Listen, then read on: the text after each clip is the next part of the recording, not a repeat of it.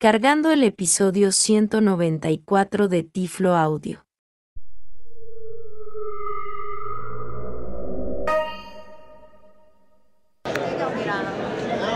Bueno amigos, me encuentro ahora aquí en el área de los booths, de los exhibidores dentro de Season, dentro de esta conferencia que es la conferencia más grande de asistencia tecnológica a nivel mundial. Pues se encuentran los exhibidores de tecnología, aunque esta conferencia no es exclusiva para personas ciegas, sí muchos de los exhibidores son los que nosotros conocemos y desarrollan tecnologías para personas ciegas y también siempre uno encuentra nuevas alternativas y nuevos proyectos. Por lo tanto, sí, solamente querían que escucharan cómo, pues, eh, por los exhibidores y toda esa información que vaya recogiendo y toda esa tecnología que me van a ir enseñando y demostrando, la voy a compartir con ustedes. Estoy caminando por el pasillo, así que muy pendientes para la próxima sección donde estaré haciendo y explicándole varias de las tecnologías favoritas que encontré aquí en Season.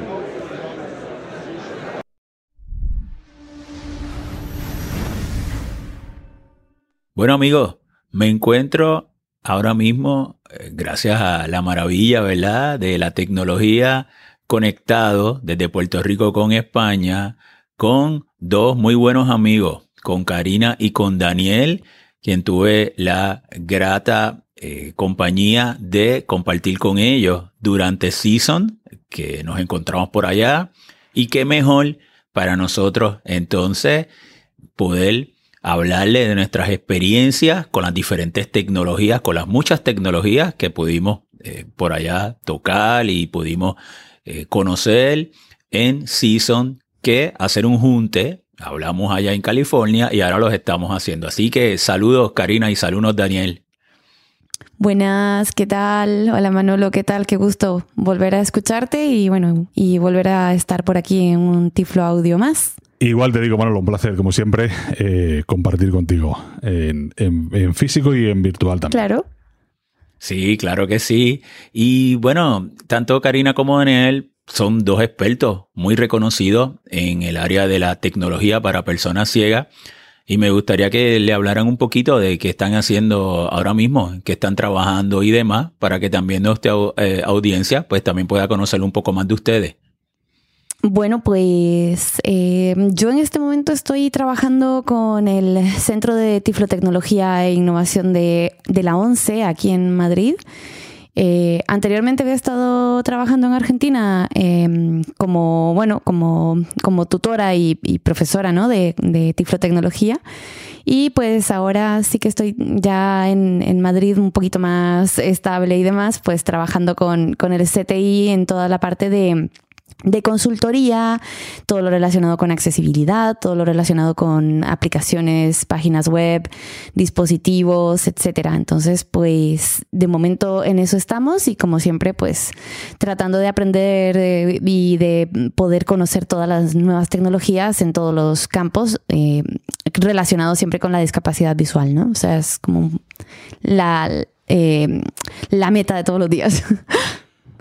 Y yo estoy eh, con el W3C, el World Wide Web Consortium, eh, desde el año 19, en el que empecé, empezamos eh, haciendo fundamentalmente una serie de currículos para, enseñar accesibilidad web.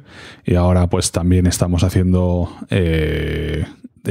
trabajo de, contacto, sobre todo de, enlace entre el equipo del W3C y los, y los miembros, tanto del grupo de Guayaria, eh, que a algunos les sonará, esta tecnología que permite ensanchar un poco más la semántica de, de, lenguajes como el HTML.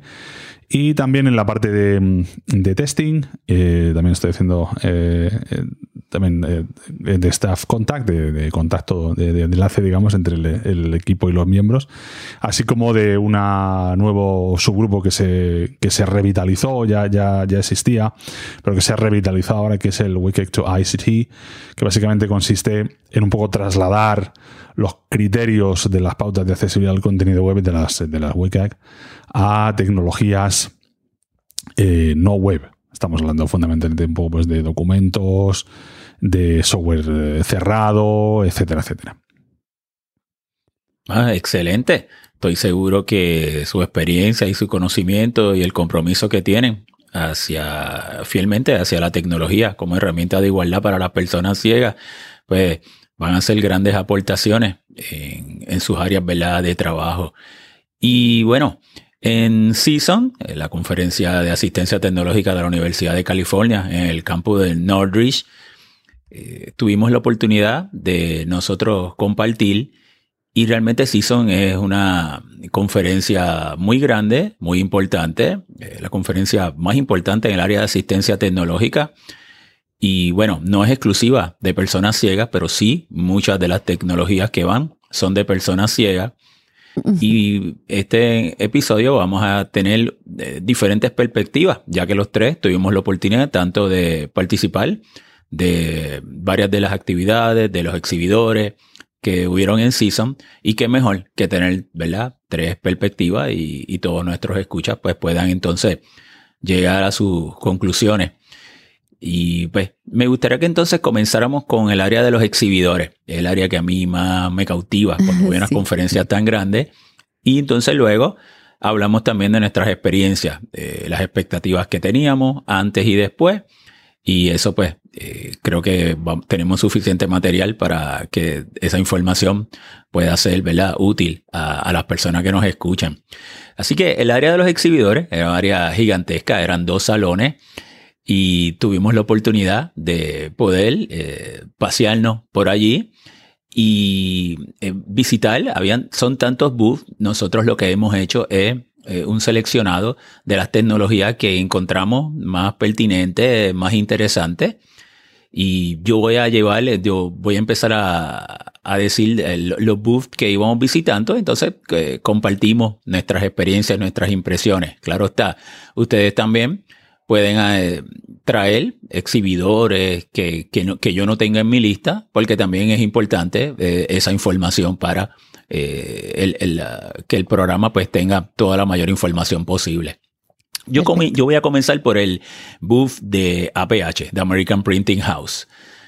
Puedo decir que una de las tecnologías que más me gustó es la del Monarch. El Monarch es una multilínea braille, está todavía en, en, un proceso de desarrollo, está en unos prototipos, pero a mí me encantó, me cautivó porque el tu poder tocar, ves el poder de la tecnología, el tu poder tocar eh, una página que realmente te presenta el braille de, y no en una línea como tal, pero todavía el Monarch presenta gráficos y braille a la misma vez. En el área educativa, eh, pues sencillamente eh, algo que va a cambiar paradigmas en el área educativa para nuestros estudiantes ciegos. Así que me encantó, eh, estoy trabajando, um, colaborando con APH y, y, uno de sus proyectos es el Monarch. Así que también quizás estoy un poco viciado por eso, por, ver entusiasmado de poder echar adelante el proyecto, pero me gustaría que me comentaran si estuvieron por el book de ATH y pudieron tocar el Monarch.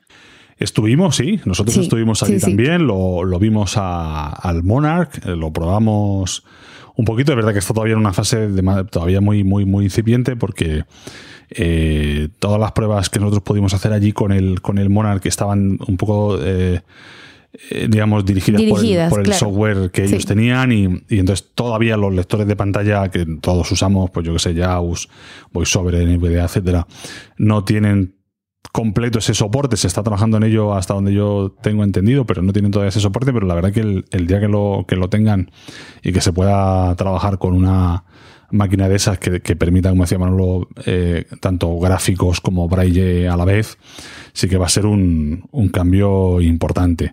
A mí me, parece bastante, bastante bien, sí. Sí, yo, yo estoy de acuerdo también en esta parte, principalmente como lo decías, eh, Manolo, en la parte educativa. Eh, yo creo que al final es como, como una especie de eh, evolución de alguna manera natural, ¿no? Porque al final venimos trabajando ya con, eh, pues primero con un eh, lector de pantalla, luego ir integrando esos lectores de pantalla, por ejemplo, con las líneas braille.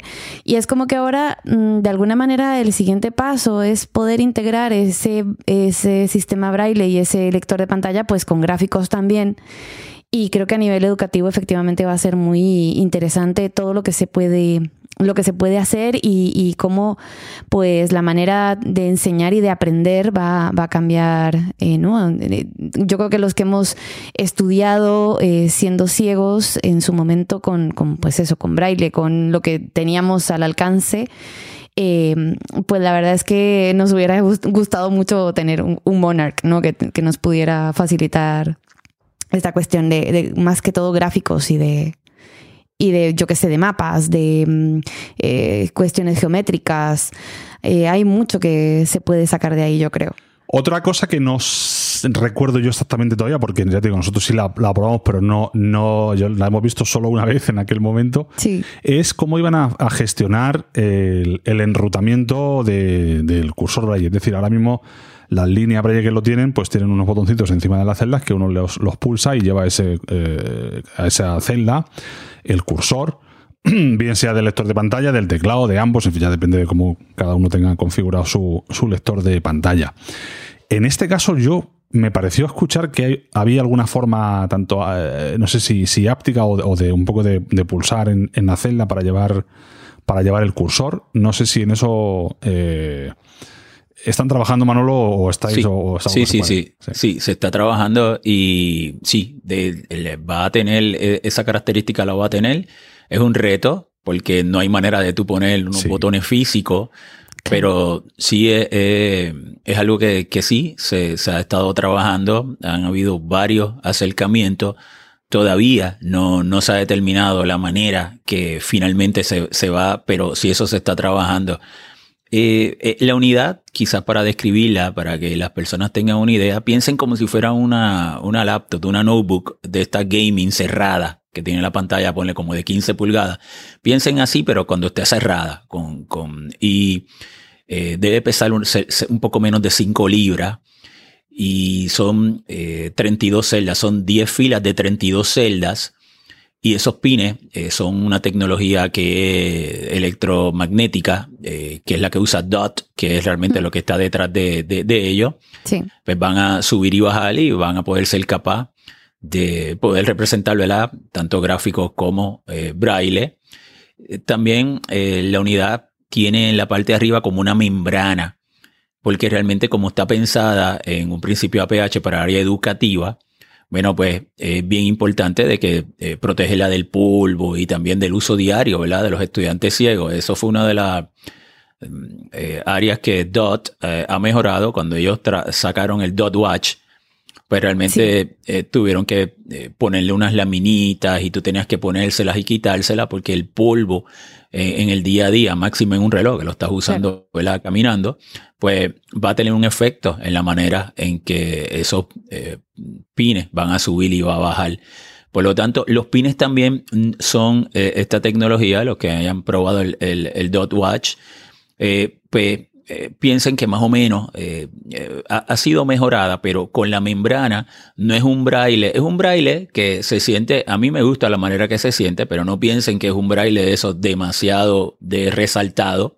No sé la experiencia que ustedes tuvieron en, la altura del braille. Sí, yo, recuerdo, claro, y efectivamente el paradigma de Braille, por ejemplo, de, de Freedom, con la Focus o demás, es diferente a, a, PH o Humanware. No hemos hablado, pero bueno, luego lo haremos que el, al final yo creo que Humanware va a ser el, el, si no me equivoco, el fabricante también de esto, igual que lo fue de la, de la Mantis y del, Sí. El etcétera, sí, para etcétera. lo que es Europa, ¿no? Eh, Principalmente. Para lo que fuera de los Estados Unidos, sí, yo, eso, yo creo. Sí, eso, sí. Realmente... Pero bueno, eh, el braille es mucho más, o sea, uno puede de verdad hundir los puntos y a poco que toques un poquito eh, fuerte y, y, no pasa nada, no es que se vayan a romper, pero sí es verdad que el braille es más blandito y bueno, pues, pues es otra, otra forma de, de braille. Es quizá, quizá como se siente un poco más, de alguna manera, no sé si es la palabra, pero como un poco más aterciopelado, ¿no? Porque sí. tienes como esa membranita que está en el medio de, en medio de tus dedos y el punto como tal, y que te hace, eh, pues eso, que la, que la sensación sea como una cosa un poco más suave pero que claramente te está transmitiendo la información pues eh, en todo su con, to, con todo el potencial que tiene ¿no? de, de, indicarte eh, cosas Claro. Y bueno, para terminar esta, esta primera tecnología, eh, pues sí me gustaría decir que en un principio se, espera que entre ya para finales de 2024 ya esté lista y realmente APH lo, lo que quiere llevarlo a los estudiantes ciegos. Y como les digo, eh, piensan en, en que realmente uno de los grandes retos que tiene hoy día nuestros estudiantes ciegos en las escuelas en los Estados Unidos y aquí en Puerto Rico es que cuando comienza el semestre, el año académico, no, no tienen los libros en braille, porque eh, producir libros en braille en papel, pues es un procedimiento que consume tiempo. Hay que identificarlo, hay que llevarlo a una imprenta, hay que, eh, con el Monarch, lo que quiera PH es que el primer día de clase, todos estos libros, se está desarrollando también un formato nuevo que se llama la letra E, BRL. Ahora mismo hay un formato que es BRL, que es un formato, ¿verdad? Que básicamente es un formato en texto hmm. para cuando nosotros trabajamos y queremos eh, representar, llevar archivo eh, en, en, braille digital. Pues este formato es como, eh, no ya un texto plano, como si fuera un EPUB. O sea que tú podrías, pues, presionar si es un, el, estás en, en el índice o los capítulos y te llevaría a esa página. Eso es algo que se está trabajando también, se está creando desde cero porque esta tecnología no existía. Por lo tanto, ese es el, mayor enfoque que tiene en, estos momentos. Todavía el área del lector de pantalla no es un área que, se, que, sea eh, considerada por APH para cuando lance, porque lo, se va a ver como si fuera pues, para lectura de libro. Y bueno, pues eh, hay, hay dinero del Congreso de los Estados Unidos. Estas unidades son bien costosas. Sí, claro. Pero en un principio para, para que lleguen a los estudiantes. Para mí lo importante de todo esto es romper con el paradigma de que ya la tecnología nos puede presentar una página donde represente gráficos y braille a la misma vez. Y entonces por ahí vamos a seguir, ¿verdad? Este, Mejorándolo y eh, nuestros estudiantes y las personas ciegas eh, tener esta nueva alternativa para, para poder leer el braille. Vamos a, en, en APH, pues, obviamente está el camaleón, está el mantis, están las líneas braille tradicionales. Hay otro equipo que quiero, pues, eh, me gustó mucho que se llama el Poly, P-O-L-L-Y. Eh, viene de India, de una compañía que se llama Tinkerbell Labs. Y básicamente es una unidad donde en la parte superior tiene dos celdas braille jumbo y a la derecha tiene seis, eh, una línea braille de seis eh, líneas braille piezoeléctricas convencionales. En el centro un teclado Perkins y abajo como una, una regleta que tú necesitas un estilete. también es otra herramienta todavía no introducido al mercado de Estados Unidos. APH todavía está haciendo unas recomendaciones y demás, pero también para la área educativa, el que, por ejemplo, el, el Jumbo Braille, en el apresto al braille, para que los estudiantes se vayan eh, acostumbrando, vayan conociendo la forma de los puntos, y luego pues poder escribir, o sea, trabaja el área de lectura y escritura. Tiene muchas lecciones, todavía están en inglés, pero se espera también que venga al área de español, pero eso no ha entrado todavía al mercado de los Estados Unidos. Así que básicamente en APH, pues fueron las tecnologías que más me llamaron la atención. Luego, eh, ¿tienen algo que comentar sobre APH? No, sobre esta yo particularmente no, no, llegué a ver el, dispositivo tampoco. Yo lo vi. No. sí, sí. Eh, eh, volvemos, en el área educativa, pues tiene, que ese es el área que, que, toca. APH porque recibe el fondo de los congresos de los Estados Unidos para esa, para el área educativa. También tiene respuesta auditiva, que también es muy bueno, el que en un principio pues hay un refuerzo y el niño pues puede también ir escuchando las letras o las palabras y las puedes ir validando con el texto. O sea ah, que también tiene ese enfoque. Muy bien, pues vamos entonces a pasar por... al siguiente booth. Al siguiente booth. Y el siguiente booth es el de Orbit Research. Que es el también eh, interesante sí sí y ahí pues ahí voy a dejar que ustedes ustedes pasaron por ese booth también verdad Sí, estuvimos, eh, estuvimos eh, viendo mm, pues la, propuesta que tiene mm, eh, Orbit, que también es pues es también un prototipo, ¿no? Que está pensado como para mm, creo que me parece que a finales del 24 también, ¿no? Más o menos por ahí. Sí. el Optima. sí, el Optima, sí. Una línea braille con un teclado QWERTY. y que viene casi que a ser una especie de, de computadora, ¿no? Un, un ordenador que viene con su sistema operativo, con, eh, con todas las, eh, digamos, las posibilidades de casi personalizarlo a nivel de hardware, ¿no? De, de RAM, de eh, almacenamiento. Em, de incluso de lector de pantalla. Nos comentaban que mm, ya estaba bastante eh, probado con NVDA y estaban eh, todavía implementando la lectura con JAWS.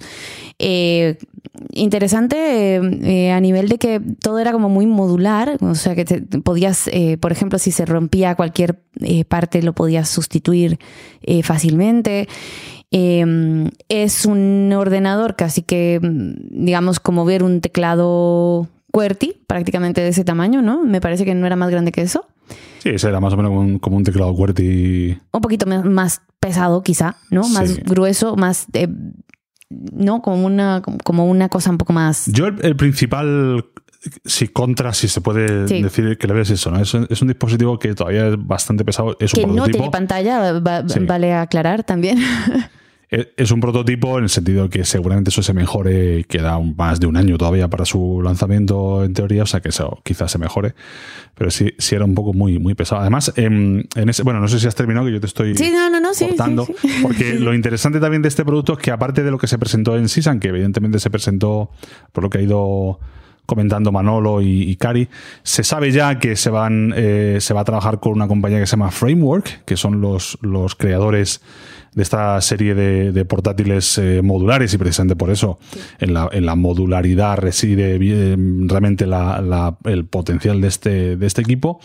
Se sabe también que las líneas Braille va a poder eh, digamos, el, tipo de celda se va a poder intercambiar, se va a poder utilizar o bien la, la técnica que propone. Hasta ese punto llega la personalización, justamente. Sí, sí. Orbit o la, las eh, celdas piezoeléctricas. También es importante haber asistido al, debate que se generó después, una vez que eso se presentó en CISAN y que la gente lo pudimos ver y demás en cuanto al hecho de que si va a llevar o no va a llevar teclas de, pulgar o thumb keys, como en, inglés, que básicamente son las teclas que permiten utilizar el, deslizamiento por la línea braille con con el pulgar y no tener que dejar de usar los dedos índice para, leer. Parece ser que eso se está estudiando también, lo, han ido comentando. Y es uno de los dispositivos de verdad que, más eh, potencial puede, puede tener si le arreglan para mí. Eh, eso de, que es un pelín pesado y un, pelín grandote. Claro, porque su, digamos, una de sus cosas más llamativas precisamente es eh, la portabilidad, ¿no? La, la, la porta, eh, no sé cómo decirlo, no, sí, pues eso, que sea portable, ¿no? Que sea sencillo de, de, transportar en, un, en una mochila, en un, eh, yo qué sé, que sea, que resulte cómodo, eh, como si estuvieses llevando un, un pues cualquier portátil, ¿no? Cualquier Mac o, cualquier portátil con Windows o lo que sea. Lo que mm, a mí me, me generado en algún momento algo de duda es por ejemplo, esta historia de que no tenga pantalla. O sea, si en algún momento, por lo que fuese, el sistema te diera un error o tal, que alguna vez ya nos ha pasado, yo qué sé, de tener, a todos creo que nos ha pasado y a todas, de tener el, el Windows con un fallo allí que eh, el lector de pantalla no funciona, no sabes qué pasa, tal, y tener que pedir ayuda a alguien que vea y que te diga, no, es que en la pantalla dice tal. Eh, si en este caso no tenemos pantalla, bueno, habría que ver cómo se podía, cómo podríamos solventar, digamos, en un caso de un fallo gordo, digamos, de, sistema, ¿no? Pero bueno. Eh, en, eso ellos también hicieron un comentario. Yo no llegué a ver el, el sistema que ellos tienen por debajo pero parece, quizá nos pueda dar más detalles en eso, pero sí parece que por debajo de Windows, obviamente además de la BIOS, que eso va a estar siempre, pero ellos van a tener un sistema alternativo que no solamente va a servir para sacarnos de un fallo de Windows, que, eso podría servir, sino que va a servir también como un sistema de, anotador, eh, digamos que uno pueda usarlo, se llama Braille...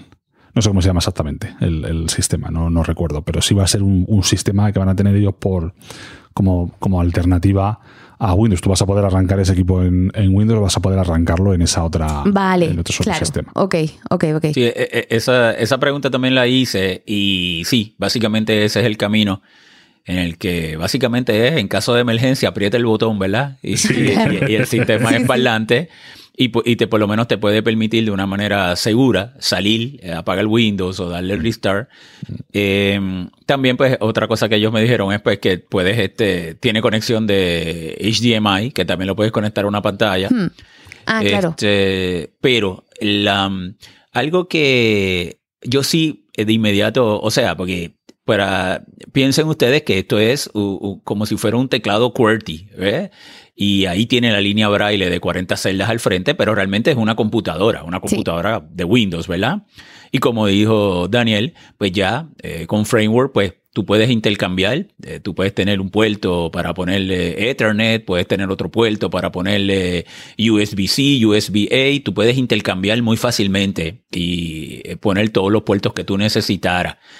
Eh, que en ese sentido, pues, me parece que pues, eh, es una muy buena idea. El, el ah, ya viene con NVDA. Eh, si quiere, quiere, quiere, poner JOS, pues tiene ¿verdad? que tener la licencia para ponerlo.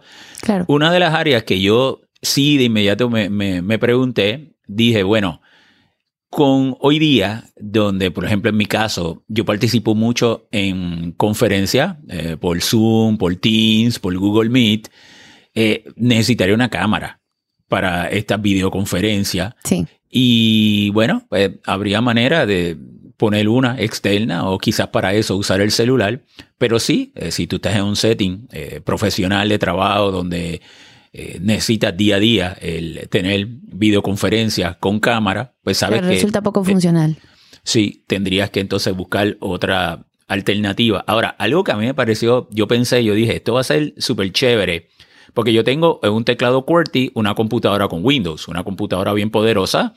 Y como dijo Karina, que yo puedo configurar hasta la memoria, el disco duro, o sea, y la puedo tener muy, muy poderosa y muy potente.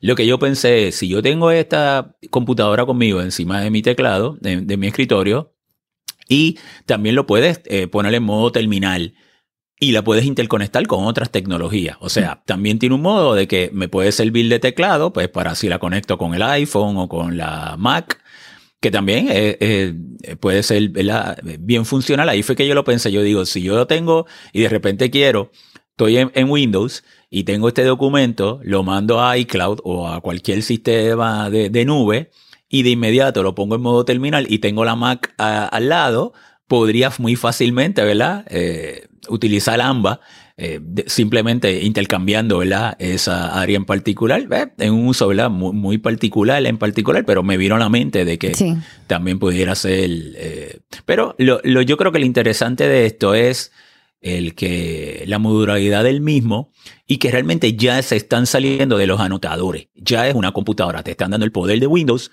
más allá, ¿verdad? Que eh, los anotadores que básicamente lo, que tienen por sistema operativo es Android y son pues más limitados porque ya son un uso bien específico. Pues aquí pues te, da e, ese poder en particular. Todavía el precio no lo han avisado. A mí allí en el booth me, dijeron unos precios en particulares, pero realmente eh, era algo especulativo. Entonces, y creo que también dependía, pues eso, del hardware que eligieras, ¿no? El árbol, eh, sí, del hardware. Inclusive, la, como dijo Daniel, le puedes poner las 40 celdas piezoeléctrica que va a ser más cara hmm. que la tecnología que ellos usan, que por unos motorcitos de, de Orbit, que es más ruidosa y Eso demás. Te iba a pero decir que lo malo que tienen es el ruidito, ¿no? Porque puede ser un poquito. Sí, tienen, tienen una segunda versión de esa tecnología, yo creo, eh, que yo no pude tampoco ver exactamente cuál es la mejora. Yo he visto las Orbits, eh, digamos las 1.0. Eh, no sé si, si hay tanta diferencia como, como ellos dicen que hay, en el sentido que sí que dice que han mejorado bastante el, ruido, pero sobre todo más allá del ruido lo que es es que tarda bastante en, refrescar la línea, es decir, igual que una línea eh, piezoeléctrica puede refrescar en, milisegundos, no llega ni al segundo en, refrescar, pero estos sí tardan un tiempo porque se ve que las celdas se van refrescando como de izquierda a derecha, entonces eh, eso yo no sé si lo habrán mejorado en, este.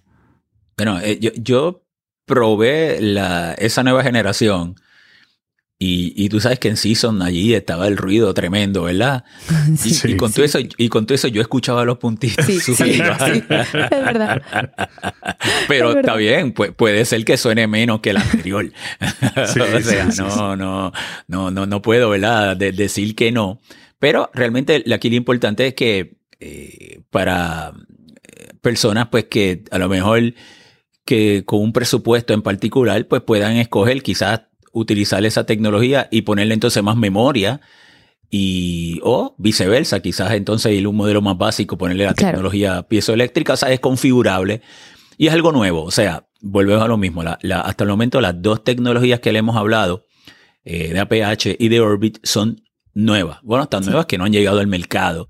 Hmm. y es importante que, las personas eh, escuchen y conozcan las tendencias, cómo estas tendencias tecnológicas están llegando, ¿verdad? Pues al mercado de personas ciegas y, bueno, lo, que pueden esperar. Ahí en Orbit también hubieron otras tecnologías que a mí me gustó mucho, que se llama el, el Orbit Slate. Y es como si fuera una especie de, es como si fuera una especie de anotador, pero la pantalla de arriba es multilínea, en vez de ser una línea braille. Y me gustó mucho. Tienen dos modelos. Uno es el 520, que son cinco líneas de 20 celdas, y el 340, que son tres líneas de 40 celdas. Entonces, yo simplemente lo puse. Eh, piensen que es como un Orbit Reader, pero con la, multilínea, en vez de ser una línea nada más. Pero a mí me gustó mucho porque el, en el modo, por ejemplo, de, en el editor interno, eh, yo lo puse y empecé a escribir y pues hice como un borrador, por ejemplo, una agenda y decía, wow, qué tremendo yo poder estar en una reunión y sencillamente poder leerlo todo hacia abajo de corrido, hmm. pues me pareció que era este, una excelente alternativa. Eh, también eh, me dijeron que iba a estar disponible ya para abril de, de, este año, o sea, tampoco estaba en el mercado. Hmm. Y, es otra tecnología que me parece muy interesante. No, no, esta en particular, pues, eh, es como el Orbit no, no, no tiene respuesta auditiva, pero eh, una alternativa también de, de, multilínea. Y la otra tecnología que tenían ya es una tecnología de hace unos cuantos años, pero también volví a jugar con ella, fue el graffiti, que es la, tecnología de una pantalla completa donde tú puedes hacer gráfico y te representa gráfico. Esta, diferencia del Monarch, esta ya sí ya está disponible en el mercado, eh, tú puedes dibujar, o sea, con el graffiti, tú con tu dedo, puedes entonces dibujar un círculo, dibujar un cuadrado y lo vas viendo, ¿verdad? Lo vas percibiendo, lo vas tocando. Hmm. El Monarch no, el Monarch eh, se, está haciendo para, para lectura y, todavía no, no tiene esas características. ¿Tienen algo más que aportar de, eh, ¿Hay en Orbit Research? No, yo, porque además estos otros yo particularmente no los vi mucho, con lo cual eh, no, tengo mucho más que, yo, yo añadir. Fue, así como muy de pasada. Es que además con el Optima estaba todo como muy concentrado en eso. Sí, sí. Y sí que lo vimos bastante más en detalle. Bueno, lo último que voy a hablar de Orbit Research es que la otra tecnología que van a sacar ahora para el mercado tampoco está en el mercado. Todas estas que le he dicho, ninguna está en el mercado, eh, van a salir ahora el, Orbit Slate y el, el otro es el Orbit Speech. El Orbit Speech es el, el, tecladito de que ellos tienen uno que se llama Orbit Writer, que simplemente es el tecladito, pero con una bocina. O sea, ellos están tratando de revivir el, el braille hablado, el braille and speak. Hmm. Y eh, me, gustó mucho porque básicamente pues el editor, la, la biblioteca para lectura de libros, tiene pues un gestor de archivo, eh, eh, las aplicaciones, pero eh, con ese tecladito ¿ves? Eh, parlante. tienen una cosa que me gustó mucho, es súper pequeñito, súper liviano, pero lo que me gustó mucho es la bocina. O sea, se escuchaba muy bien y con hmm. todo ese ruido podía escuchar perfectamente. Inclusive, estaba escuchando música. no sé si que la persona pues cargó el, la, alguna, algún archivo de música y, lo reprodujo, o no sé si al final le hice la pregunta, pero la persona no, no, no me pudo contestar concretamente eh, cómo era que esa música estaba saliendo. No, no, no, no sé la manera que, que, que, llegó ahí, pero se escuchaba muy, muy, muy bien. Eh, el costo son eh, aproximadamente 500 dólares. Y lo que me dijeron es que lo, lo, van a sacar al mercado ahora en verano para las conferencias de personas, de las asociaciones de personas que en los Estados Unidos. Va a estar en el mercado, el, Orbit Speech. Así que la persona que quiera, ¿verdad? Tener el teclado Perkins, pero esta no tiene línea braille, simplemente, ¿verdad? Pues la respuesta auditiva, pues ahí pues, pudieran también tener otra alternativa como tal. Mm, qué guay. Bueno, vamos entonces a, a Humanware. ¿Pasaron por el Humanware? Pasamos, pasamos allí a ver las BI 40 eh, y la de. No sé si tienen 20 o 18, ya no sí, 20 también. 20 también, sí. Que, que eso estoy viendo. Ya, ya son tecnología, a diferencia de todo esto que comentamos antes, que está todavía por salir. Esta tecnología ya, ya lleva algún tiempo y y bueno, en principio, bueno, pues marca de la casa, ¿no? De marca Humanware, ¿no? No, no defrauda la calidad de, lo, de, los, eh, de las teclas. La verdad que yo me, me sorprendió bastante, que, era bastante buena calidad y la calidad de las celdas. Lleva por debajo el, el software de, de Humanware de, también de, anotación. Eh, sí, el Keysoft. El Keysoft, efectivamente, sí. sí, sí, Y, la verdad que, que a mí me, me, me gustó, la verdad, la, la propuesta de, de Hay que decir que estos son teclados Braille, no son teclados QWERTY. Estas son unas líneas más, más clásicas. El modelo de 40 también eh, tiene la opción de que integra respuesta auditiva. Eh, Se parece un poco al camaleón. Una cosa que me, que me, gustó mucho fue también las bocinas, porque tiene dos bocinas. Eh, un modelo de 40, el camaleón solamente tiene una. Se escuchaba muy, clarito dentro de, de, ese sonido en particular tecnología nueva de ellos, que sí estuve un ratito jugando con ellos, pues fue el, el Victor Reader Stream 3, que es el, este reproductor de, multimedia. Sí. Básicamente, para mí era el mismo tamaño del 2. Eh, hasta misma la, la misma alineación de las teclas. Las teclas las encontré un poquitito más grandes, pero un poco, ¿verdad? Soy honesto, pensaba que iba a tener más prestaciones. O sea, básicamente estamos hablando que estuvieron más de 10 años en sacar una versión nueva. Y básicamente, pues sí, pues tiene más memoria, tiene una tecnología mejor en Wi-Fi y demás. Pero pensé que podían, que, iban a traer más prestaciones. No sé, eh, eh, se quedó corto para mí en eso. Y tampoco que ya la batería ya no, ya no, es, no, no, no, la puedes sacar, o sea, es interna también me pues, pudiera tener pues eh, algún efecto adverso porque si hubiera que cambiarla pues entonces ya no es tan fácil eh, ese proceso como tal. Eh, por lo demás pues sí sigue teniendo una, la, misma calidad y las mismas prestaciones de un Victor Reader Stream. Y compite además con uno que hablaremos ahora en un ratito con el HIMS Player que, que salió un poquito antes que el Victor Stream 3 y que, que sí, yo, estoy de acuerdo contigo, Manolo. El tema de la batería para mí es una pérdida importante porque uno de estos dispositivos, estas baterías, pues enseguida se, rompen y si.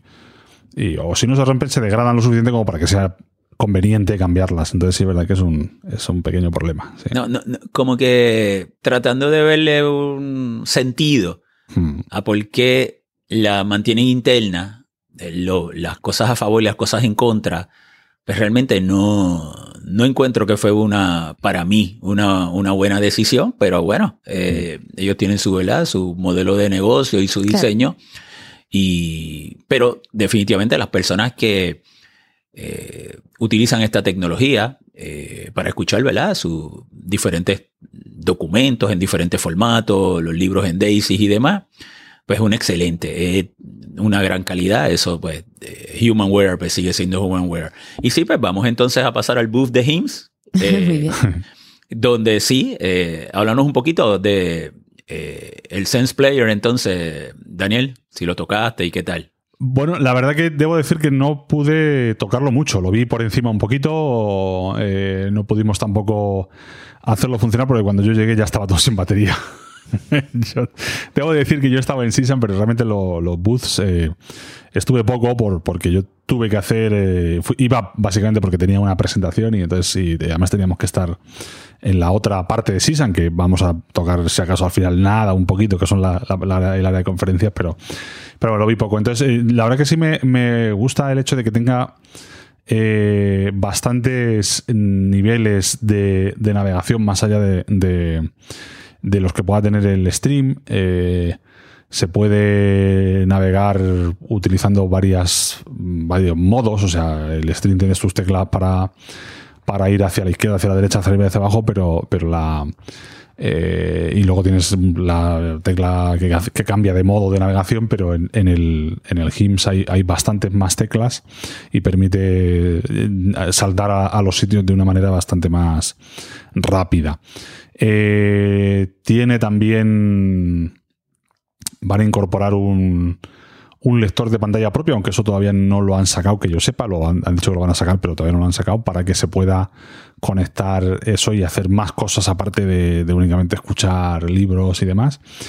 Y una característica importante que tiene es que se puede mm, conectar eh, con un teléfono inteligente, pues con el iPhone, por ejemplo, y se puede usar sus teclas para em, desplazarse por, por, el iPhone. Es decir, que yo puedo tener el iPhone en el bolsillo, lo que sea, y puedo conectar el, stream, eh, perdón, el, el Player y puedo usar eh, esas teclas pues, eh, pues para manejar, por ejemplo, en el caso de eso podría ser el 4 para hacer un flick izquierdo, el 6 para hacer un flick derecho, el, el 8 y el 2 para interactuar y dejar de interactuar efectivamente. Y, eso sí, sí es, importante. Tiene, si no recuerdo mal, radio FM, cosa que el, stream me parece que no tiene. Y, y sí, es un, es un equipo bastante potente, es un poquito más caro que el, que el stream. Y sí es verdad que ha habido algún comentario desde que lleva en el mercado que, el software está todavía un poquito mejorable, digamos, a nivel de, de algún error que tiene y que se está, está trabajando bastante para, resolverlo, pero todavía está, está por ahí un poquito eh, en, primeras versiones el software, digamos. Tiene dos modelos. Un modelo integra una cámara también y, y, tiene un OCR.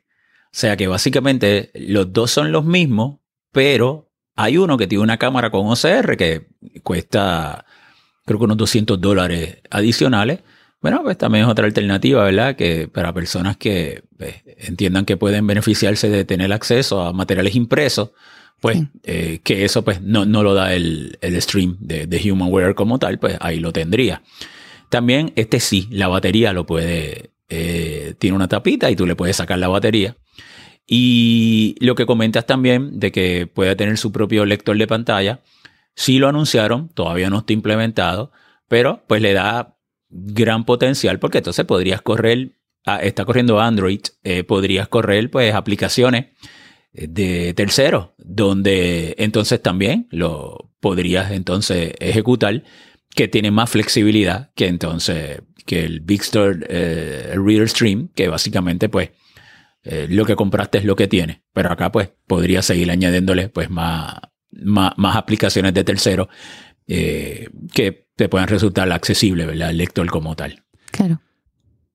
Y sobre todo que las fronteras, eh, lo vemos con esto y, con las que hemos comentado antes y con lo que vamos a comentar después, las fronteras ya entre un compartimento estanco de tecnología y otro cada vez son más difusas. Ya, ya los anotadores eh, están eh, siendo más, cada vez más ricos en características, ya, ya es difícil distinguir un anotador de un sistema operativo con, grandes capacidades ya, muchos corren en Android, otros ya llevamos Windows, por ejemplo.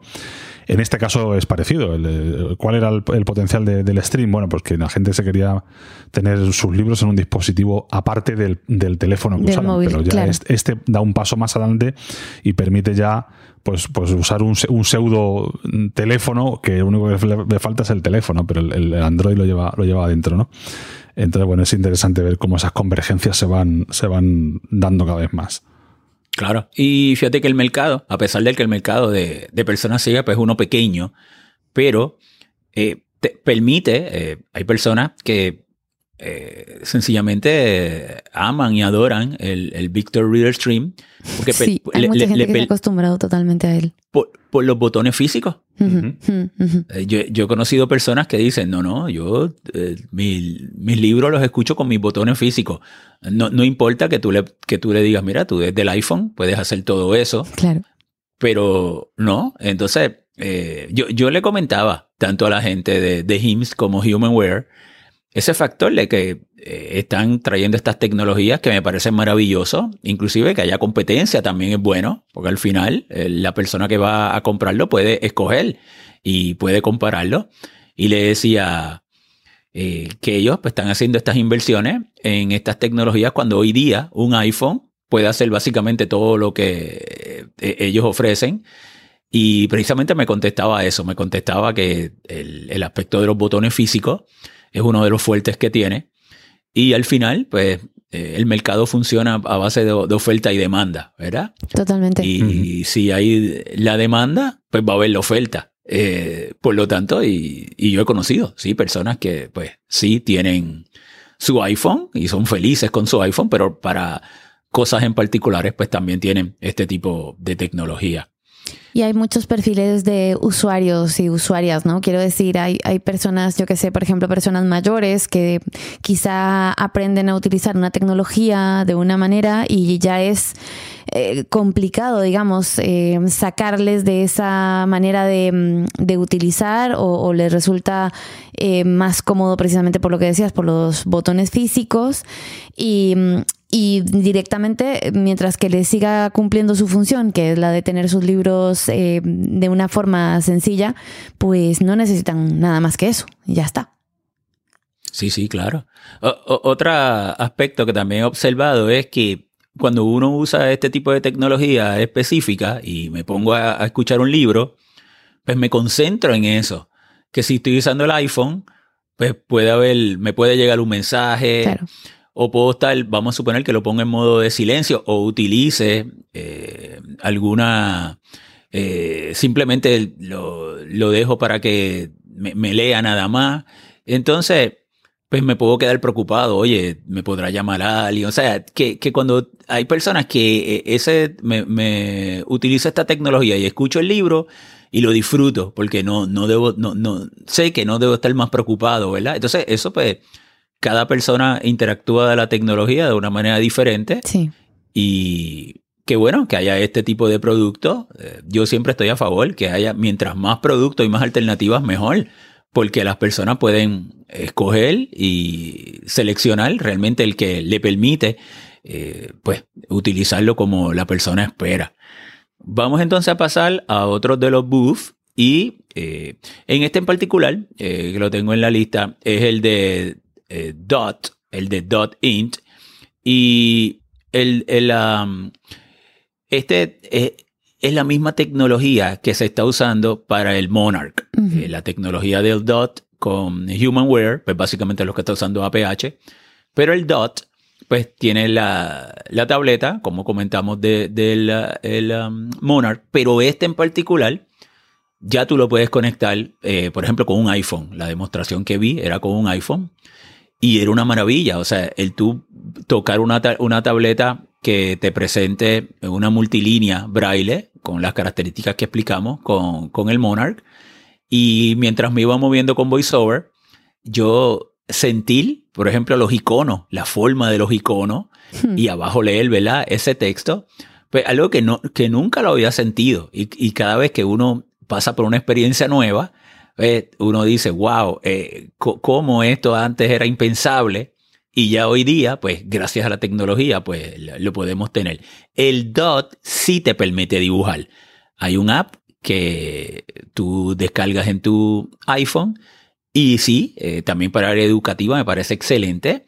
El estudiante podría dibujarlo y ese dibujo él lo va tocando, pero también lo puede guardar y también visualmente luego el maestro o la persona que quiere eh, que visualmente eh, pueda tener acceso a ese dibujo también lo puede hacer. Así que una de las diferencias que tiene con el um, Monarch, el Monarch está hecho en un principio como eh, libro, lectura, pero este pues también lo, permite. Inclusive, todos ustedes que tengan iPhone pueden ir a la tienda y pueden bajar la aplicación. Está para que ya esa aplicación está disponible, la del DOT.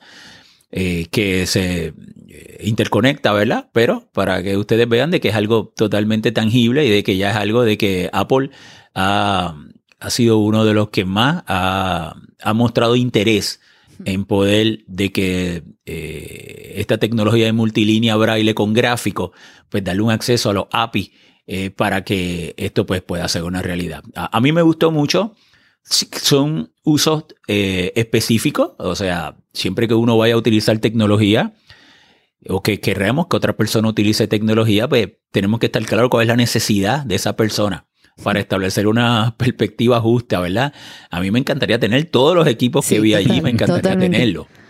Pero eh, cuando al final que uno interactúa con la tecnología y uno tiene una expectativa, pues al final uno pues, puede determinar, esta es la tecnología que me, ayuda, que me ayuda a ser más productivo, ¿verdad? O que me ayuda a mí en mi trabajo o, a lo que yo quiero, en mi recreación y demás. ¿Tuvieron la oportunidad de tocar el, DOT, la, la, tableta del DOT? Yo no, lo vi, la verdad. no la vimos, no.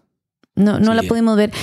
El, el, tema es que, bueno, una de las cosas que sí que, mm, que sí que particularmente lo hablábamos es que em, precisamente yo sí que percibí un como, como una gran tendencia de, de muchos de los fabricantes precisamente a esta área más educativa. No sé si tenía que ver quizás con que era nuestra primera experiencia en Season, eh, que fuera como mm, una percepción, eh, digamos, que, que, ocurriera o que ocurra eh, cada, cada feria, digamos, cada edición de, de la feria como tal. Pero yo sí que sentí que había como esta tendencia en, en muchos de los booths de, de hacer cosas pensadas mucho para, la, para el nicho ¿no? de, de, de educación y, y también, eh, bueno, que lo hablaremos eh, un poco más adelante, pero también, por ejemplo, el tema de, mm, eh, de mm, movilidad mediante la asistencia, por ejemplo, de, de apps y de gafas y estas cuestiones, que es así que las pudimos probar en primera persona, en primerísima persona, porque precisamente, em, pues nosotros estábamos asistiendo como personas ciegas totales, sin, digamos, sin asistencia visual entonces, sí que por ahí nos, eh, digamos, nos resultaba un poco más lento lo que era movernos por los boots y, llegar a, ciertas eh, áreas, pero, pero que al final fue, fue bastante interesante precisamente nuestra interacción con, con este tipo de tecnología, más allá de, de además de toda la parte de exhibidores, ¿no? de la feria como tal. Claro, claro. No, no, vamos a hablar ahora de eso, de, de las gafas de Vision, de, de, la app de Good Maps, sí que permitían el que uno pudiera, independientemente, así fue que, que nosotros lo hicimos y estábamos por todos estos buffs, claro. Estos son cientos y cientos de buffs. Sí, y la realidad es que sí, eh, que por, a mí, o sea, nosotros tres somos entusiastas de la tecnología, pero llega un momento que puede ser overwhelming. O sea, llega un momento en que, eh, eh, porque realmente son cientos y cientos y cientos de buffs y como eh, la, la conferencia pues, tiene conferencias, tiene, o sea, pudiéramos estar dos semanas y probablemente sí para poder tratar de llegar ¿verdad? En, un tiempo tan limitado. Contesto tu pregunta y tres días, lo que sí sí sí sí sí de, de, de, del área de, exhibición como tal de la parte digamos de, los booths eh, porque al final la, la, las conferencias eh, digamos la feria como tal pues sí que son cinco días prácticamente no pero pero la, la parte ya más de exhibición de, los fabricantes y de, y de las de distintas marcas pues son tres días y hay que tratar de ¿no? De, correr lo más que puedas para poder abarcarlo todo y es bastante difícil.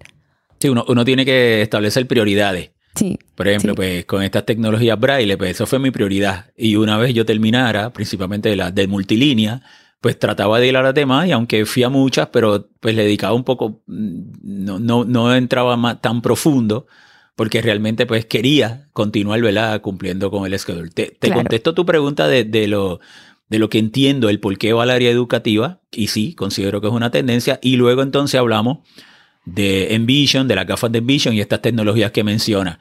Eh, eh, por lo menos en los Estados Unidos, eh, el Congreso de los Estados Unidos asigna dinero para que el Departamento de Educación, los estudiantes en las escuelas y rehabilitación vocacional, que ya sea en universidades o como acomodos en sus trabajos, tengan tecnología.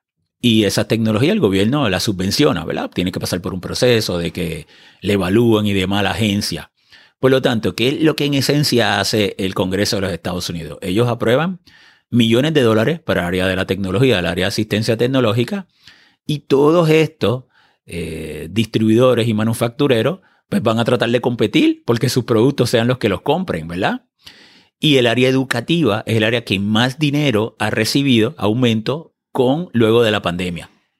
Entonces tú puedes ver cómo entonces eh, los manufactureros comienzan a darle vuelta a sus productos al área educativa, porque ya el dinero está ahí. Es tratar de que pues eh, el mío sea el que se seleccione. También en Estados Unidos hay un modelo muy particular y es que eh, muchas veces son los mismos vendors. Por ejemplo, en el área de rehabilitación vocacional, tú eres un estudiante universitario y tú necesitas equipo, pero la agencia de gobierno no es la que tiene el equipo para demostrarlo. Él te, vamos a suponer que tú le digas, mira, pues yo quisiera utilizar un equipo, una lupa, eh, esta electrónica, o una línea braille, lo que fuera, pues la, persona de la agencia te, envía a varios distribuidores. Y tú vas, y es el mismo vendor el que va y te lo demuestra, porque lo que ellos quieren es que tú lo selecciones. Claro, claro. Entonces, que, eh, eh, al, ellos tener el contacto directo con su posible cliente, pues llevan esos mercados. Estoy hablando de Estados Unidos. O sea, que, eh, y estoy hablando de la tendencia actual ya con una vez ya esta área de la pandemia, ya haya menos fondos para mitigar eh, eh, el, área de la pandemia, pues vamos a ver el, área que tocamos. Claro, claro. Pero entonces me gustaría que entonces me, comentaran entonces ustedes sobre Envision y vamos a comenzar sobre los wearables y, las gafas de Envision. Yo creo que eh, Envision, la primera potencial que tiene, obviamente, es el hecho de que uno puede estar sin, sin, una mano ocupada en, en, sujetar el teléfono, vaya, para, para, enfocar o para leer un código, para lo que sea. Y eso es importante, sobre todo en temas no solamente que uno esté más cómodo, que también, sino que es importante pues, en, temas de, vida diaria, pues que uno va a la calle o sale o entra y tiene, puede llevar cosas encima y tal. Y eso es una gran es una gran ventaja. Luego el ecosistema que está construyendo Envision a mí me parece lo más interesante sin duda de la, de la marca, más allá del que ahora mismo estén las gafas de Google y que ahora las gafas de Google hemos visto que, que están ya descontinuadas. Google eh, Glass Enterprise ya no, no se va a dar soporte, con lo cual, bueno, pues habrá que ver qué camino toma Envision a la hora de cuando ya vaya necesitando una renovación de, de hardware. Eh, pero yo, como decía, es el ecosistema realmente lo que a mí me parece que es importante. Se, ha dado gran apoyo a eso mediante la, suscripción que ahora están eh, promocionando. Se ha visto que, las actualizaciones son constantes. Yo, de nosotros, por ejemplo, las tenemos ahora un mes y medio o una cosa así y ya hemos tenido dos o tres actualizaciones de software y además importantes. Ahora, ahora entraremos en detalle. Eh, y entonces eh, yo creo que eso es fundamental. ¿Cuál es el, problema principal que yo veo de, esta tecnología? El hecho de que todavía hoy sigue dependiendo de... Eh, obviamente se puede conectar a una red wifi cuando tengas esa red wifi disponible, pero si no tienes que conectarte a un hotspot, a un punto de acceso que generado por, por un teléfono y cuando usamos el punto de acceso de, iPhone, eh, la conexión es muy inestable. Entonces, no, es tanto por, el problema de las gafas, ahí sufre Envision un problema de terceros, que es a lo mejor el problema que tiene Apple con el, con el hotspot. Pero a lo mejor si lo, si lo, conectas a un Android no tienes ese problema. puede ser, yo no lo he probado, pero, el caso es que al final sufre, sufre Envision ese problema pero, pero sí es un problema serio porque, porque uno se puede quedar sin, sin, la, sin el, eh, la respuesta que uno necesita en un momento determinado. Eh, pero bueno, es un poco a grande rasgos mi, mi, mi, comentario. No, no sé si vamos a o queremos entrar en detalles a lo mejor de las diferentes funcionalidades de Envision. Sí, a mí me parece interesante, por ejemplo, el, tema de los ALIs, eh, o del al, al, Ali, alai, no sé cómo lo, cómo lo, eh, cómo lo pronuncia, depende del idioma ¿no? que tengas en, en las gafas, pero em, es interesante, bueno, el, el, el alai y el aira, em, el poder conectarte con, con personas, digamos, que puedan darte apoyo a nivel visual eh, en, el, en el uso ¿no? de, de, lo que sea que estés haciendo. Em, es verdad que a mí particularmente me resulta interesante y no sé a qué se debe exactamente, no sé a qué, no sé cuál es el motivo a nivel de hardware. Por ejemplo, que la cámara eh, esté en, la, parte derecha de la gafa.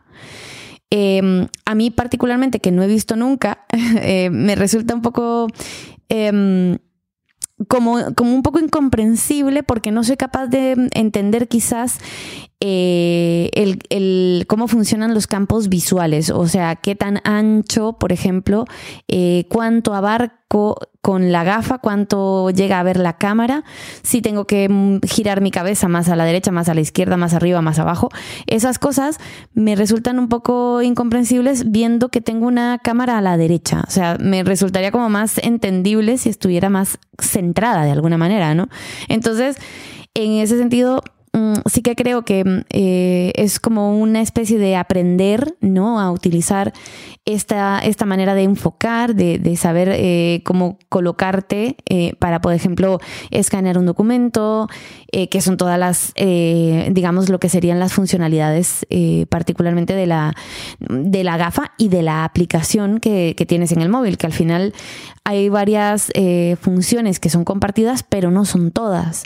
Entonces, em, sí que resulta, pues, eh, a mí me resulta interesante, pues, eh, toda esta eh, tecnología y esta manera de, utilizar, digamos, esta cámara. Em, y bueno, principalmente por eso que decía, ¿no? Por poder, por poder conectarte con, personas externas que te pueden dar apoyo visual en un momento concreto. Sí, tienes un punto muy, muy interesante. Yo, yo le, le estuve hablando con la gente de Envision y le estaba preguntando y ellos me comentan que realmente Google eh, hizo pruebas con la cámara en el medio. Pues fíjate que, la, Google Glass realmente, básicamente lo que te tiene es esa patita ahí a mano derecha, todo lo demás es un, un marco en titanio. ¿ves? Y la diferencia en grados era muy poca. Eh, fue, la, fue la explicación que me dijeron. Que realmente el, sacrificar el que la gafa tuviera que ser más grande y tuviera que llegar, pues no, no, no tenía grandes beneficios. Hmm.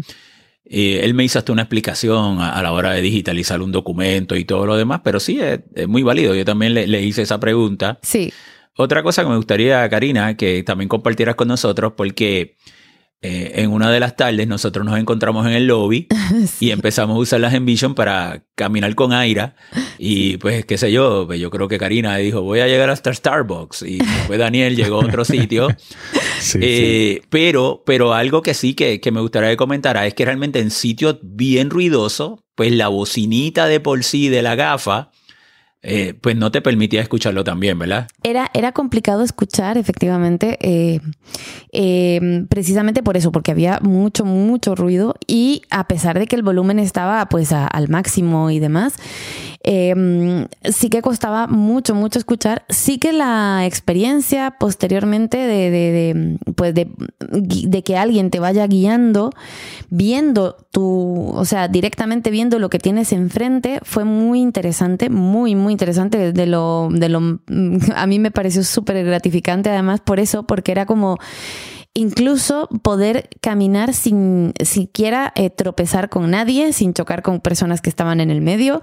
Y mira que estábamos en un sitio llenísimo de gente. Em, y fue súper interesante esto porque como la persona que te está guiando está viendo exactamente lo que tienes enfrente, entonces te vas eh, moviendo em, realmente con, las instrucciones súper precisas de, de, cuánto a la derecha, cuánto a la izquierda, eh, si tienes que girar 90 grados o, qué sé yo. Eh, y lo pudimos también em, experimentar dentro del, precisamente de la, del área de booths para poder eh, movernos eh, a nivel de, un, de un booth al otro booth. O sea, de pedirle a, un agente de Aira que eh, nos indicara cómo llegar, por ejemplo, yo qué sé, del, del booth de APH hasta el booth de Orbit y cómo voy. Y, mediante el mapa que ellos podían ver en, en, su, en su puesto ¿no? de, de, de Aira, poder decirte específicamente, eh, mira, eh, sigue todo recto, vas a girar a la derecha, eh, vas todo de frente y justo frente a ti está el, el booth. Y, y ya está. Y llegabas y, y es lo que, te, lo, que, lo que comentaba, ¿no? Sin siquiera tropezarte con gente por el medio. nada, una autonomía total. la verdad que a mí fue una de las cosas que más me, me, me, llamó muchísimo la atención como experiencia. Creo que Dani también lo, lo, hiciste, ¿no? Sí, yo lo hice también y la verdad que es una cosa que no, no habíamos hecho nosotros hasta, hasta ese momento. Yo había visto Aria, Aria, Aria también, Aira en acción, eh, eh, pero más tema estático de, una lectura, a lo mejor de un, de un documento, etcétera. Pero la verdad que sí, moverse con, con Aira es una maravilla y con la gafa mucho más por eso, porque no tienes esa necesidad de estar constantemente con el teléfono en la mano y demás. Otro tema de, de Envision y de, sí, de Envision Glasses importante, que por comentarlo de pasada, porque ya lo hizo Manolo en el anterior episodio de, de Tiflo Audio, es el, la inclusión de ChatGPT, hmm. que bueno, eh, puede dar un montón de, de, posibilidades. Vamos a ver eh, si traducen ya la parte un poco interaccional que, que, todavía sigue siendo en inglés, pero, pero en el momento sí, que... porque realmente las respuestas sí que son en español. O sea, mm. lo preguntas en inglés, pero te contesta en español. Yo he estado haciendo, de hecho, pruebas esta mañana y, y sí que me, me, llamaba la atención que, que, además es que te lo dice preciso, o sea, todos los datos, eh, la, lo que sea que le preguntes sin ningún tipo de fallo en, en, en, español clarísimo. Quiero decir, no es ese, ese, esa pronunciación rara que tienen a veces las voces cuando están en la voz en inglés leyendo en español, que no, que no se entiende realmente lo que dice, sino que directamente eh, haces la pregunta en inglés y te contesta tal cual en, en el idioma que estás usando las gafas. Sí, sí, tiene toda razón. Eh, la, la inteligencia artificial fue otro de los protagonistas en Season. Y ya vemos cómo, eh, bueno, realmente la inteligencia artificial es algo que está de moda a nivel mundial. Absolutamente. Y ya vemos cómo sí, llega, sí. cómo ya llega a también a, a, nuestra eh, tecnología específica de personas ciegas. El, eh, Be My Eyes ya eh, tiene también ya en, en, beta un programa donde tiene un asistente virtual, o sea que la, puedes tomar una foto y entonces ya no es un, ser humano el que te contesta, sino tú interactúas con la inteligencia artificial, que también es, otra maravilla como tal. Eh, algo también, algún otro comentario ¿verdad? gracioso que, que, quiero hacer es que cuando estábamos ahí en el lobby probando las Envision y caminando por allí, pasó la gente de Envision. Sí. Y nos, y nos vieron. Entonces ellos se acercaron y nosotros les dijimos, mira, nosotros estamos jugando. Estamos haciendo un jueguito con las Envision y con Aira. Y ahora, pues Karina le toca Starbucks. Vamos a ver el más rápido que llegue. Y entonces ellos estuvieron compartiendo con nosotros, pero ellos eh, se sentían muy contentos porque realmente vieron eh, el poder que tiene la tecnología y cómo pues nosotros mismos, luego de que terminamos esa prueba, nos, nos fuimos a cenar y demás nosotros tres, o sea, siendo personas ciegas, eh, eh, eh, la tecnología en, en, un hotel gigantesco, ¿eh? Uf, al final, lo, el resultado es el que nosotros podamos aspirar a ser más independientes. Y por, por clarificar que estamos hablando de interiores, evidentemente, esto en exteriores funciona exactamente igual. Nosotros hemos hecho pruebas también después, en aeropuertos, en en centros comerciales, en la calle, me refiero, porque en Estados Unidos, aquí no es tan común, pero en Estados Unidos sí es común que los centros comerciales estén en la, en la calle, vaya, que estén ahí, que sean calles y calles y calles. Y realmente funciona igual. O sea que, que sí es una, es una maravilla. Aira tiene todavía la, la dificultad un poco de, de la localización, de que más allá de que uno pueda usar aire y pueda llamar y demás. ¿Y del idioma? Eh, sí, claro, del, del idioma el, también. Y, y, y, bueno, pues en eso, bueno, todavía lastimosamente en, en los países eh, hispanoparlantes estamos todavía un poco por detrás en ese sentido, porque muchos llames a un agente de AIRA, eh, él, él, no conoce bien seguramente los usos y costumbres de cada uno de los países, ¿no? Ni, ni sabe un poco interpretar ciertas, ciertas cosas y ahí, ahí sí que estamos el aspecto cultural, sí, sí, el aspecto cultural. Y claro, AIRA es un servicio de paga también, ¿verdad? Que claro, también claro. el costo puede ser una barrera, sin duda, pero eh, nuestra responsabilidad eh, como personas, ¿verdad? Que somos entusiastas de la tecnología y sabemos que eh, la información que proveemos puede también ser de referencia a otro. Es decir, pues la tecnología como nosotros la, la observamos y como lo, que está en, en, el mercado, ¿verdad? Y yo creo que eso, la información es información. Y bueno, pues a mí me gustaría que muchas cosas no fueran como son o cambiar otras cosas, ¿verdad? El idioma, los costos, hmm. pero nuestra responsabilidad es eh, mostrar cómo es para que ustedes pues tengan esa idea, ¿verdad? De, de esas tendencias como tal. Inclusive, lo que dice Daniel es cierto, yo yo estaba en un hotel que no era el de la conferencia. Yo estaba en, un, hotel que estaba, pues tenía que coger un Uber. Podía ir a pie, pero con un Uber eh, me, resultaba súper barato.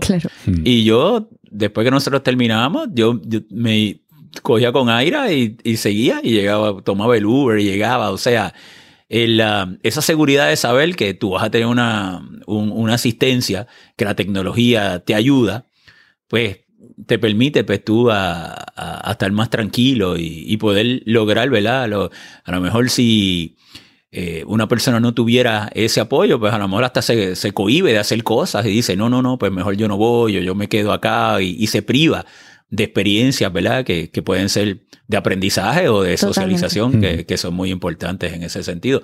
¿Algún otro booth que, que ustedes quieran comentar para entonces ir cerrando nuestro episodio con nuestras experiencias en las conferencias y todo lo demás. ¿Algún otro bus que ustedes quieran comentar? Hubo, hubo uno que a mí me resultó bastante interesante porque yo no lo había visto, eh, por, lo menos yo personalmente no lo conocía nunca, eh, no lo conocía de antes, perdón. Em, es em, eh, lo que en, en, Estados Unidos, que entiendo que es, es el de Dream Vision Group, que creo que comercializa la marca Handytech eh, en, Norteamérica. Eh, la verdad es que no estoy muy enterada. Entiendo que Handytech es, eh, es de, por aquí, de por Europa. Sí, Handytech es una Creo que es de Alemania, ¿verdad? Sí, es una compañía europea. No sé si alemana o, danesa, no, no, recuerdo, pero sí europea. Pero sí que me llamó mucho la atención las líneas braille que estaban ellos mostrando porque eran, bueno, unas líneas braille, a ver, básicamente ergonómicas, con unas celdas eh, como curvadas, de alguna manera, ¿no? Como para eh, tener esa ergonomía del, del, ¿no? de los dedos de, de, las personas que van leyendo. Y además, con una tecnología que me pareció súper interesante, que era em, la tecnología del sensor, que lo que hace básicamente es que cuando vamos llegando al final de la, de la línea, eh, refresca la información que te muestra eh, y no lo hace, por ejemplo, como lo hace actualmente las líneas Braille, ¿no? Las más, eh, pues las de, las de toda la vida, que básicamente se, se manejan por, una, por un patrón de tiempo. en el que les puedes decir que te vayan actualizando la información más rápido o más despacio, pero básicamente aquí lo hace por medio de estos sensores. La verdad que me resultó muy interesante. además, el, eh, lo que sería, digamos, la calidad del, del, de las celdas, eh, el, el, hardware como tal. Em, la verdad que los puntos, todo, o sea, me, me gustó mucho, mucho. No conocía nada de ellos. Em, y sí que, sí que lo vimos y, y, me llamó mucho la atención, principalmente por esto, ¿no? Por el tema de, del sensor, como, como comento, ¿no? Y la, y la forma de, de las celdas. Sí, totalmente. Yo iba a comentar sobre, sobre ese porque me pareció esa tecnología importante, ¿no? El, el, como el verla, además sí, nosotros sí la vimos en acciones y pudimos ver como en el momento que llegas al dedo al final de la, de la línea, el, el desplaza la línea. Son líneas muy ergonómicas, tienen además una... Eh, venden una, como una plataforma chiquitita que se puede adjuntar a la línea Braille mediante una serie de mm, de magnetos que se pegan a la parte derecha de la línea y ahí se puede colocar el, iPhone, por ejemplo. Es, una forma bastante elegante de, trabajar con el iPhone. Y tienen además también eh, la posibilidad tanto de teclado Braille como de teclado QWERTY. Se, digamos, la, línea en su forma natural está doblada. Eh, encima de esa parte tiene el teclado, eh, el teclado Braille y si la desplegamos eh, ya debajo de eso lo que hay es un teclado, es un teclado QWERTY que me pareció bastante innovador en ese lo, sentido. Lo que pasa es que creo que estás hablando de un dispositivo específico que creo que tienen ellos que, me parece recordar que se llamaba Evolution, ¿puede ser? Sí, sí, que está todavía por salir al, es de ellos. todavía está por salir al mercado, no, es, no está, sigue siendo prototipo, pero sí, sí que, que también lo vimos ese, sí. También la línea braille, eh, la, este, yo por lo menos, que, también ustedes me lo comentaron y yo fui a, jugar con ella. Yo tenía una Handitech hace unos cuantos años, pero han evolucionado mucho. Mucho, mucho. Eh, siempre con, una muy buena calidad. Y también, por ejemplo, eh, una de las que yo estaba tocando tenía una bocina. O sea, tú le puedes conectar el, el audio del iPhone tú lo podías eh, llevar a, la línea braille. Y entonces eh, tú te movías en el iPhone, pero lo estás escuchando en la misma línea braille que tenía una bocina. No, me imagino que tuvieran varios modelos en particulares, pero ese también me resultó bastante interesante. Bueno, pues sí, nosotros podríamos estar aquí. Sí, sí, sí. sí es que un año me vienen a la mente un montón de cosas. Tenemos ya más, más de una hora de, de, grabación. Pero vamos entonces a ir cerrando. Creo que mencionamos la, las tecnologías más importantes y muchas que todavía no, han llegado al mercado, hmm. que creo que son aportaciones, ¿verdad? Valiosas.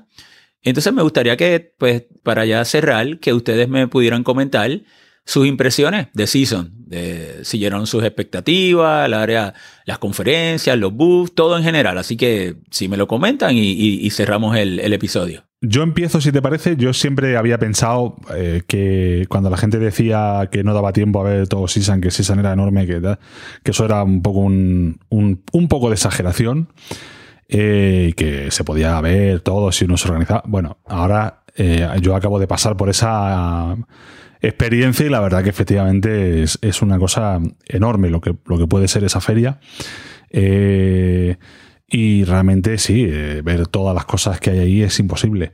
Eh, comentar, como decíamos antes, que la feria además no solo se compone de esta exposición, sino que también se compone, digamos, de una serie de, de, conferencias más en el ámbito, si queremos, científico, divulgativo y también, por qué no decirlo, comercial, porque últimamente también está ganando mucho peso eh, en esa zona de conferencias, pues un poco el, que las compañías vayan comercialmente allí a, bueno, pues a vender su, situación en cuanto a accesibilidad y sus progresos, etcétera, etcétera. Hablamos de grandes compañías como eh, Google o Apple y demás, y también hablamos de, compañías más pequeñas del, lector de pantallas. Eh, Vispero, por ejemplo, estaba allí.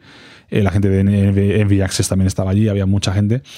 Entonces, CISAN no solo es la parte eh, expositiva, es, muchas otras cosas más que, que, si estás inscrito y demás, porque eso sí va por, por inscripción, tienes también un montón más de, temas. Eh, yo quisiera ir un, en algún año de vacaciones. claro. Yo quisiera ir de vacaciones porque de esa manera sí, sí que vas a tener un poquito más de tiempo para, para verlo todo. Pero, pero sí, sobre todo eh, eso y, por ya cerrar el contacto directo con los, con los vendedores. Eso es algo que aquí en España se tiene en Tiflo Innova, es verdad, hmm. se tiene, pero realmente allí se ve que ellos es donde ponen toda la carne en el asador, allí en Sisanet, donde está todo el mundo y es donde ellos ponen realmente su, su, en fin, su, su, foco, como no puede ser de otra manera, porque allí muchas veces donde presentan los productos, como hemos visto eh, durante este podcast, y muchas otras veces también, pues obviamente el, principal foco, el principal mercado comercial es el, es el estadounidense.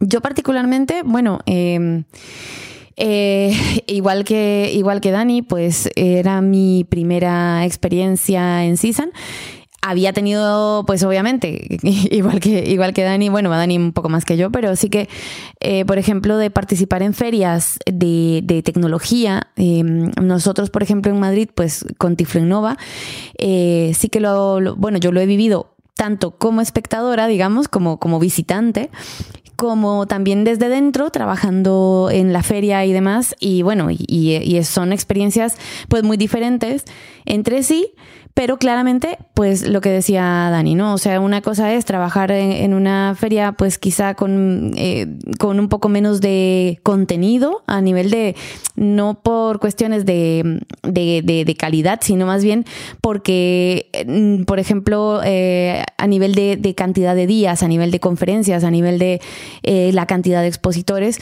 pues obviamente CISAN es bastante más grande que lo que puede llegar a ser Tiflinova, siendo que además Tiflinova es bastante grande y que reúne a bastante gente.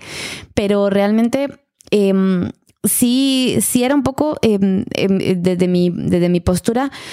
Lo que yo viví eh, fue muy abrumador, de alguna manera, tratar de ver eh, tantas cosas eh, y de tener como la sensación de me estoy dejando cosas, me estoy dejando cosas, quiero ver más.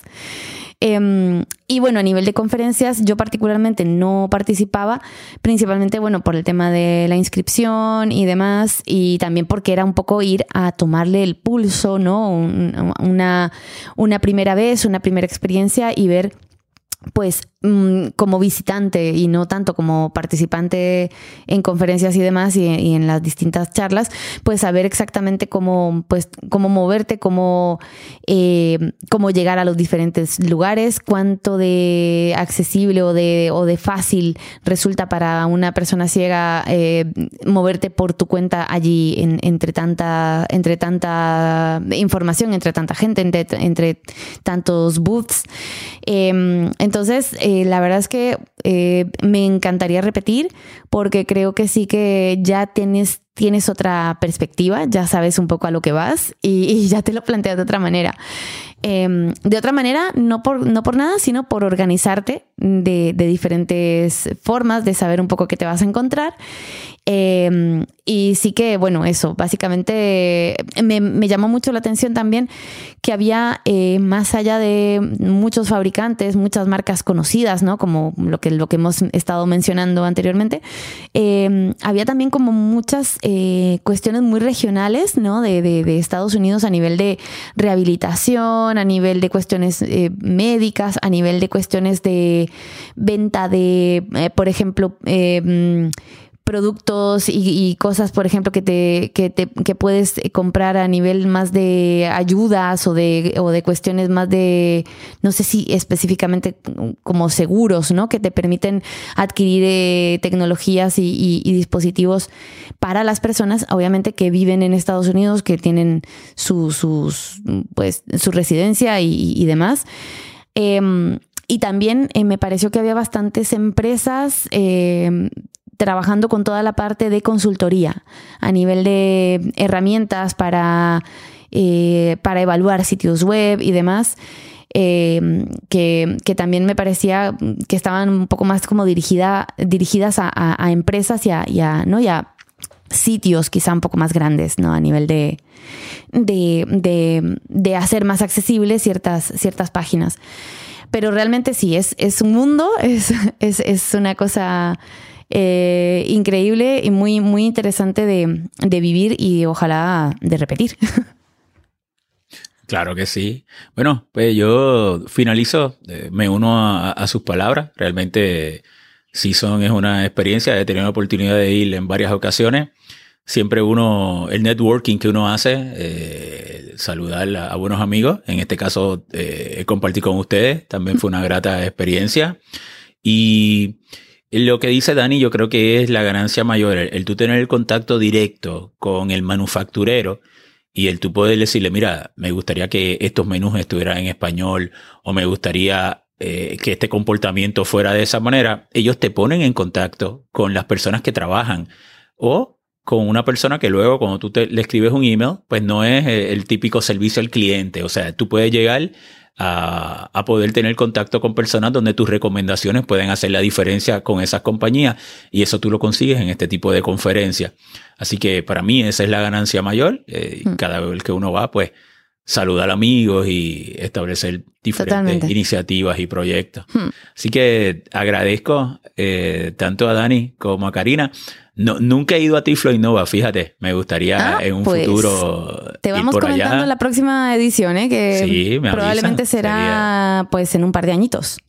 Sí, no, y sería excelente. Y también entonces compartir y, aprender y conocer eh, cómo también eh, esa tecnología, de, esa feria de gran renombre, eh, ¿verdad? A nivel mundial e internacional, principalmente para las personas ciegas hispanoparlantes pues todo lo que uno puede aprender sobre eso. Así que agradecido tanto a Karina como a Daniel por haber participado de Tiflo Audio y espero que nos saludemos personalmente el año que viene en Season. Ojalá que sí. O antes, o yo qué sé, en cualquier otro sitio. Claro que sí. Un placer. Muchas gracias por la invitación.